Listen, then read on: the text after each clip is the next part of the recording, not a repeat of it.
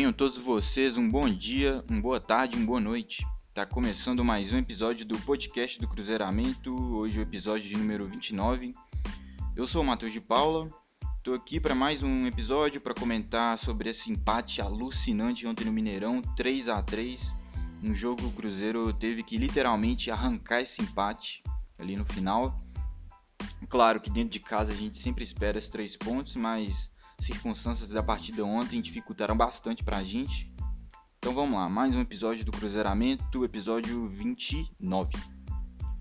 Como sempre, como todos os outros 28 episódios para trás, vou estar tá pedindo para vocês que estão ouvindo aí estarem seguindo o podcast do Cruzeiramento na, na plataforma de podcast que você escuta, seja o Spotify, seja o Anchor, seja o Apple, o Google Podcasts, enfim. É, e tá seguindo no Twitter também, arroba Cruzeiramento. Eu tô lá muito ativo, falando do Cruzeiro praticamente todos os dias, é, dando os pitacos, dando opiniões, enfim. Vocês podem estar tá seguindo lá. E é importante também estar tá seguindo a gente nas plataformas para vocês também receberem o episódio assim que saírem, receber a notificação aí no, no celular de vocês ou no computador, enfim. Sempre importante aí vocês estarem acompanhando sempre que sai um episódio novo. Então seria de grande ajuda aí. Bem, começando a falar da partida de ontem, ontem o Filipão mandou a campo um time que, que era o time esperado mesmo. Acho que nem lembro a última vez que uma escalação do Cruzeiro teve tão na cara assim antes da partida. É, a gente entrou com o time com a formação habitual do Filipão, né? Aquele 4-2-3-1. É, o time que todo mundo já está acostumado, Manuel e Kaká ali na zaga, Cáceres é, fazendo a direita, o Patrick à esquerda dois volantes, né? O Ramon improvisado como primeiro volante e o Jadson para ajudar na saída de bola. Na linha de três, o Potka de um lado, o Ayrton de outro, o Reis centralizado. Ontem a gente teve o desfalque do Marcelo Moreno, que está com a seleção da Bolívia. É... O Filipão optou pelo Sassá, que era o esperado, como vim falando. O jogador da posição que mais vem entrado ali, fora o Moreno. É claro que eu e grande parte da torcida queria que o Zé Eduardo tivesse uma chance, o garoto ainda nem entrou em campo, é, mas meio que estava na cara que o Filipão ia colocar o Sassá. Acho que a única dúvida em relação a essa formação era a questão do posicionamento do Potke com Ayrton.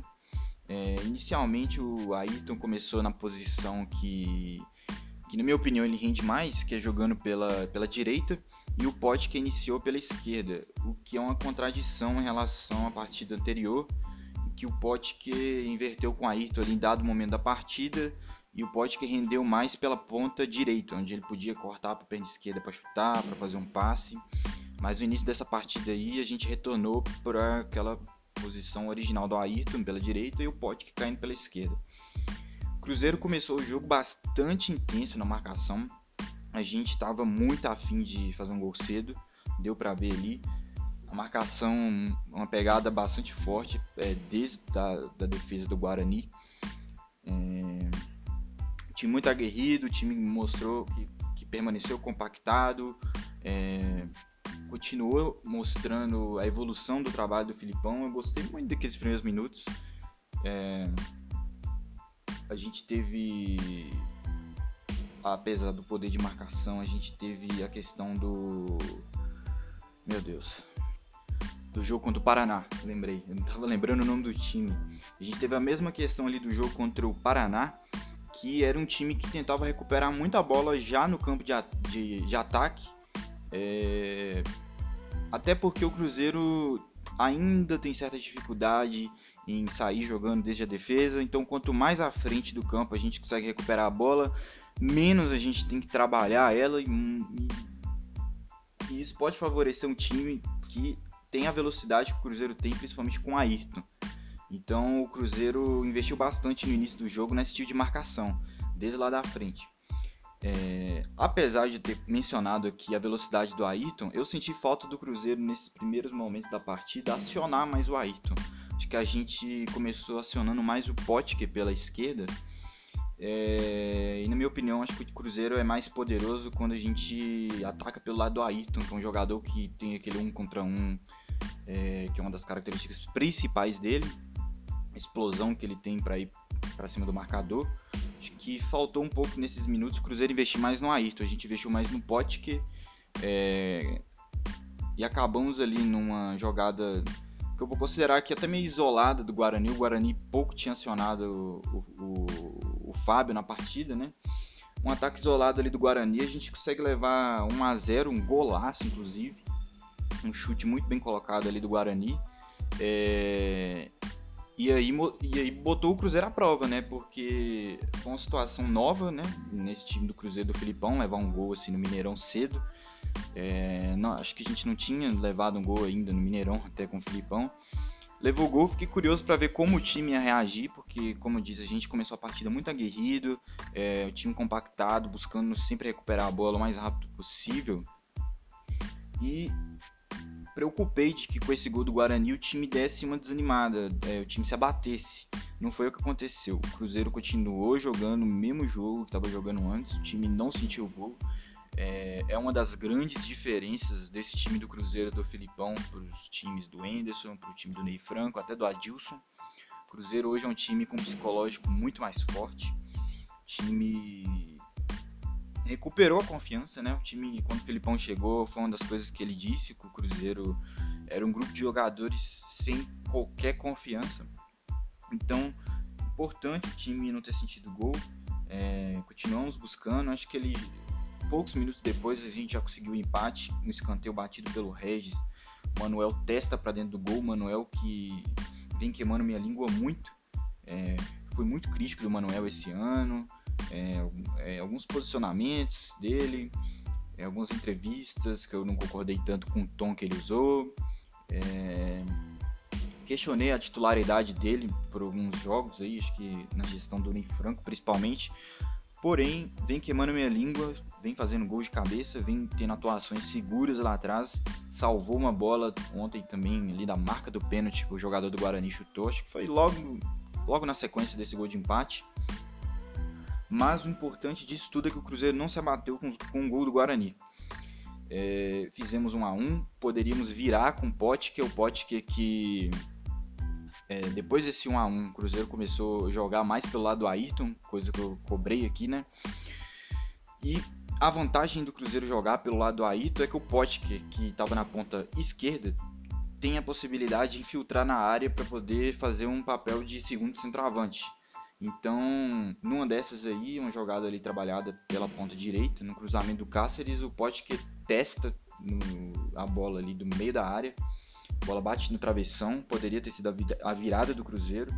É, foi o grande momento do Cruzeiro ali no primeiro tempo, foi, a part... foi o momento que o Cruzeiro empata a partida e daí busca a virada. A gente podia ter conseguido esse gol nesse lance do pote, que infelizmente a bola bateu no travessão, mas eu gostei muito do posicionamento do time até esse momento, um time que não sentiu gol, um time que continuou indo para cima do Guarani. Dado o momento do primeiro tempo, foi um primeiro tempo muito frenético, então parece que foram, eu tô falando de vários momentos da partida, mas isso é só o primeiro tempo então, após essa, essa, como posso dizer, essa, essa pressão do Cruzeiro, né, após empatar e querer a virada, é, dado o momento ali, eu senti que o Cruzeiro deu, como posso dizer, um mini apagão. O time se descompactou ali por alguns minutos. Me lembrou então, muito o, o time do Anderson Moreira, o time do Ney Franco. Time descompactou, a defesa ficou muito para trás, o ataque ficou muito para frente. Abriu-se um buraco imenso ali foi, foi um pequeno momento do primeiro tempo, acho que foi questão de 5 minutos que isso aconteceu. É, mas futebol pune e justo nesses 5 minutos de desatenção aí da, da defesa com o ataque, esse momento que se abriu um buraco, foi o momento que o Guarani utilizou para fazer o segundo gol. É, o, o, jogador do Guarani passa pelo pote que estava fazendo ali a marcação pela direita, que nesse momento ele tinha invertido com a Ito foi driblado e a partir do momento que ele foi driblado não tinha ninguém para dar o combate. O Cáceres muito recuado ali na linha de zaga. É, os volantes também recuaram muito, então abriu um espaço imenso, que foi o espaço que o jogador do Guarani usou para conduzir a bola livremente e achar o outro jogador do Guarani que estava na área infiltrando, sozinho. A questão é que só tinha um jogador entrando na área e a gente tinha o Manuel na área, tinha o Kaká na área e tinha o Patrick Bray entrando também na área. Então foi um gol que eu fiquei muito puto quando eu vi. Foi uma desatenção ali, principalmente do Kaká com o Bray. Acho que o Kaká não percebeu que tinha um jogador livre nas costas dele. O Bray não correu o suficiente para cobrir essa falha do Kaká. Então, um jogador com certa facilidade até deslocou o Fábio ali na cabeçada, fez 2 a 1 E aí eu pensei que o time poderia desarbar. Eu acho que buscar o um empate uma vez vai, agora no primeiro tempo ter que buscar de novo, fiquei preocupado do time não conseguir. Mas realmente era um, era um, é um time diferente psicologicamente falando. O time novamente juntou os cacos, se lançou ao ataque, conseguiu o empate numa jogada tramada ali pela direita, que é o nosso grande lado, principalmente quando a gente tem o Raul Cáceres em campo, que é um lateral assim espetacular. É o melhor jogador do Cruzeiro na temporada, talvez pela regularidade. É, conseguimos ali fazer o gol com o Pote, que é o Pote que eu também tenho muitos elogios a ele nesse primeiro tempo dele. Ele começou pela esquerda, depois inverteu com a Ayrton, caiu pela direita, mas é um jogador de muita força. É, ele utiliza dessa força dele às vezes para arrancadas. É um jogador de muita boa presença de área também, tendo em vista a cabeçada que ele deu no travessão e o gol. É, ele inverteu o posicionamento dele, mas continuou infiltrando na área. Empatamos a partida com o Potker. É, mostrando que veio, né? Porque é uma contratação que foi muito questionada aí por muitos torcedores, inclusive por mim, pelos moldes que foram feitos, mas tem mostrado serviço, tem mostrado que veio. É, as qualidades que diziam que ele tinha, realmente ele vem mostrando que tem. Então tô achando ele um jogador interessantíssimo nesse esquema do Cruzeiro. Acho que o primeiro tempo foi um primeiro tempo até interessante ofensivamente falando pro Cruzeiro. Senti falta de jogador com com características de armação de fato, né? Porque não é a questão do Regis. O Regis é um é um meia mais que mais pisa na área como se fosse não sei se chega a ser um segundo atacante, mas é um meia que se adianta mais a área, ele não é um meia com aquela característica de pensar o jogo, ao contrário do que muitos pensam. É, eu não digo que ele estava mal na partida ontem, ele não fez uma má partida ontem na minha visão, é, eu só penso que se tivéssemos um jogador com essa característica de armar, que a gente poderia melhorar nosso jogo. O Regis ele é um jogador de mais momentos isolados ali. Ele fez uma boa jogada numa ponta esquerda, que eu estou me recordando no primeiro tempo. Mas assim, ele não tem intensidade que um jogador de armação necessita. Ele não, ele não se apresenta o tempo inteiro para a partida. É, ele não é um jogador com físico muito forte também. Enfim, não acho que fez uma partida ruim, mas penso que um jogador com a característica de armação poderia potencializar mais esse time do Cruzeiro. A gente volta para o segundo tempo sem nenhuma alteração é, e logo no início ali a gente já já é vítima de uma jogada muito bem tramada do Guarani que deixou a defesa do Cruzeiro na saudade completamente, só no toque de bola, só na só no envolvimento de jogadas ali eles conseguiram achar o terceiro gol. É uma jogada muito bem trabalhada do time deles. E, cara, isso só corroborou para o jogo maluco que já tava, ficar mais maluco ainda.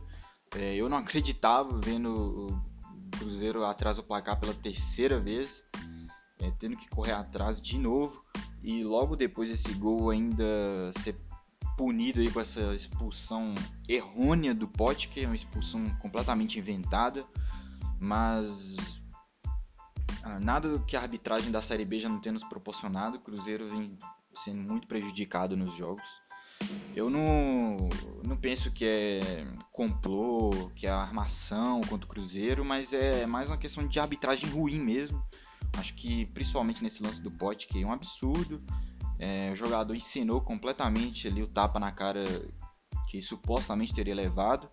Eu até entendo o juiz não conseguir ver claramente, ter caído na do jogador, mas assim, no ângulo da câmera mostra que o quarto árbitro estava logo atrás, posicionado ali muito bem, ele não conseguiu ver que não foi nada. Enfim, o Cruzeiro totalmente prejudicado, mas aí que entra a estrela do nosso treinador. O quão é bom ter um treinador de verdade na beira do campo. Luiz Felipe Scolari, gostei muito de como ele se portou diante dessa situação, perdendo de 3 a 2 dentro de casa com um a menos. Ele bolou uma estratégia muito boa para compensar esse jogador a menos que o Cruzeiro teria. Ele saca o Regis e coloca o Wellington, abre dois pontas rápidos pelas beiradas, o Ayrton pela esquerda, o Wellington pela direita, tira o Sassá, coloca o Thiago, que é um atacante que retornou do sub-20, né? Ele tinha descido para o sub-20, agora ele volta novamente pro profissional, que é um atacante muito alto, de grande presença, para ajudar o Cruzeiro a ganhar as segundas bolas. O Filipão sabia que a gente ia necessitar muito ganhar a segunda bola para conseguir reagir na partida. E o Cruzeiro conseguiu equilibrar as forças. O Cruzeiro, eu posso dizer que praticamente não sentiu o jogador a menos. O Guarani não conseguiu se fazer valer dessa vantagem. É, ele também tira, dado o momento, o, o Ramon e coloca o Machado. O Machado com um jogador de, de, pode fazer um lançamento longo, tem um passe bom. É, para esse tipo de jogo o Cruzeiro estava tava armando, era o jogador essencial. E a estratégia que deu certo. O Cruzeiro em bolas longas ganhava a segunda bola pelo com o Thiago, conseguia puxar os contra-ataques com os pontas. É, como eu disse, o Cruzeiro, dado o momento, nem parecia que estava com uma a menos ali. E nada mais justo do que o Cruzeiro conseguiu empate. Eu achei justíssimo pelo que o Cruzeiro fez com 11 e pelo que o Cruzeiro fez com 10. É, o Patrick Bray que vem dando muitas assistências e que apesar de não ter feito ontem um jogo tão bom, é, na minha opinião errou muito defensivamente ali, mas conseguiu uma assistência primorosa para o Wellington invadir a área ali e dar de cabeça. É, na minha opinião, um empate justo. O Cruzeiro não jogou para perder ontem, nem com 11, nem com 10. Teve sim uns momentos que teve apagões na defesa, principalmente no segundo gol, mas eu acho que a gente jogou para pelo menos empatar. Acho que acho que inclusive não sendo clubista, mas eu tenho a sensação que se a gente tivesse até mais minutos ali, mais uns 10 minutos, o gol da virada poderia sair. É, o time se adaptou muito bem a, a, jogar com 10. O Filipão armou uma estratégia muito boa é, de sair em velocidade, de conseguir prender mais a bola lá na frente. É, achei muito interessante essa, essa a postura do time mesmo com 10. E então achei o empate de certa forma justo. A gente não merecia perder. É, eu queria fazer uns comentários de jogadores isolados, como às vezes eu faço aqui. Eu queria falar do Sassá, é, que não acrescentou nada ao time ontem, é, com todo carinho, não acrescentou nada ao time ontem, não, não vem acrescentando. Acho que já passou da hora de outro jogador ter mais oportunidades ali. Zé Eduardo tá aí no banco, nunca entrou. O Thiago, que até esses dias teve que voltar para o sub-20, também poderia ter mais chances. Eu vejo potencial nele. É, não acrescenta, é, apesar de ele ter esse rótulo de brigador, que, que corre muito lá na frente. Eu, eu, acho que ele corre errado, acho que ele se desgasta às vezes até à toa. É, ele não consegue entrar na partida direito. Acho que pouco acrescenta esse time do Cruzeiro. É, queria falar do Cáceres, que mais uma vez fez uma partida boa, na minha opinião, apesar de, de no segundo gol ali ele ter se envolvido. No segundo não, perdão, no terceiro gol do Guarani, que foi aquele tic-tac danado. Acho que ele foi envolvido ali pelo ataque do Guarani, mas, mas teve boas subidas ao ataque. Acho que fez uma partida boa. Destacar também o Fábio, que fez uma defesa importante ali no segundo tempo. É, não posso deixar de ressaltar o Fábio, né? grande jogador, todo mundo sabe. Também o Manuel, que como disse, vem queimando minha língua muito. E é isso. É, acho que a partida ontem talvez faltou um pouco de Ayrton, né? É, ele até tentou, tentou ser mais incisivo ali no segundo tempo, mas já estava cansado também naquele momento da partida. Acho que faltou mais de Ayrton, mas no mais é isso. No mais é isso. Agora vamos ficar, acho que 11 dias sem entrar em campo. Nossa próxima partida é contra o Figueirense. Não vamos ter o Potker, né, que foi injustamente expulso essa partida. É, devemos ter o retorno do Moreno com a seleção, provavelmente. E é isso, um bom tempo aí para esse time treinar, para o Filipão conhecer melhor as peças, para ter mais tempo de implementar suas, sua filosofia para esse time. E é isso, perdemos a, a, oportunidade de vencer ontem, quem sabe dar um salto maior na tabela.